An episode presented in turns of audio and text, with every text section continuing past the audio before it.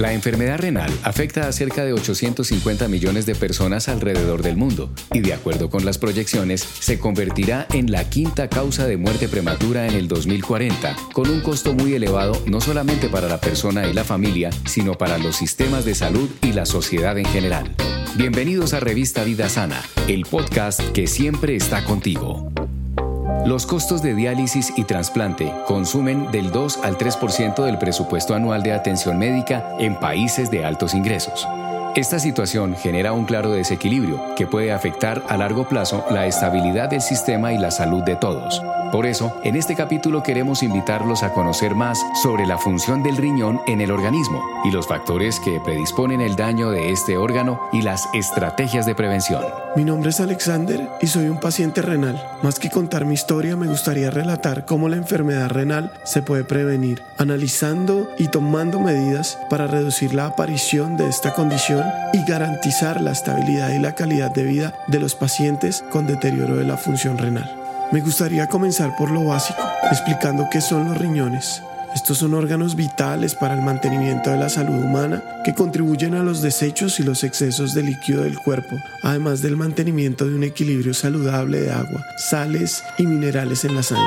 Los riñones son además los encargados de liberar sustancias con acción hormonal para ayudar a regular la presión arterial, estimular la producción de glóbulos rojos y mantener el equilibrio del calcio, el fósforo y la salud de los huesos. La enfermedad renal es una condición patológica que se caracteriza por el daño progresivo de los riñones y la pérdida de la capacidad para filtrar la sangre y limpiarla de impurezas. En mi caso, por ejemplo, con el paso del tiempo y la ausencia de un tratamiento adecuado, se fue disminuyendo la función inicial de los riñones y empezó a evolucionar a una insuficiencia renal crónica. Esto lo que causó fue una condición patológica que implicó un daño renal permanente, irreversible e hizo necesario el tratamiento por medio de diálisis. En mi caso, aún no se sabe si es necesario hacer un trasplante renal. Los principales factores de riesgo para una enfermedad renal crónica son diabetes mellitus, hipertensión arterial, enfermedades cardíacas y de los vasos sanguíneos, consumo de cigarrillo, obesidad, malformaciones congénitas de los riñones, edad avanzada y antecedentes familiares de enfermedad renal. La mayoría de las veces la enfermedad renal crónica aparece cuando una condición médica afecta la función de los riñones y se mantiene durante periodos largos de tiempo. La mayoría de los síntomas de enfermedad renal crónica son inespecíficos y pueden corresponder a otras enfermedades. En muchas ocasiones, la aparición de manifestaciones clínicas se presentan en muchos casos cuando ya hay un daño irreversible de estos órganos.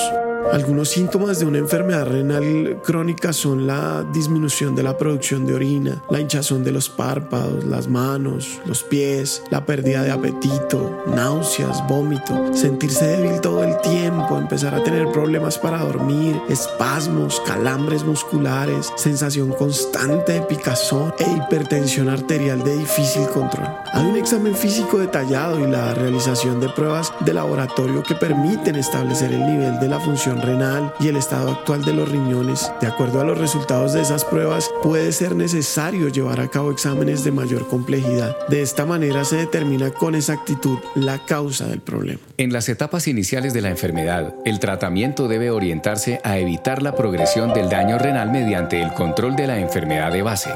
Adoptar un estilo de vida saludable es una buena opción sin embargo, en fases más avanzadas se recomienda extremar el cumplimiento de las medidas definidas por el médico para mantener la función renal existente al mayor tiempo posible y así garantizar la estabilidad de los diferentes órganos y sistemas. Para así evitar las complicaciones a largo plazo, retrasando el inicio de las diálisis y el trasplante renal.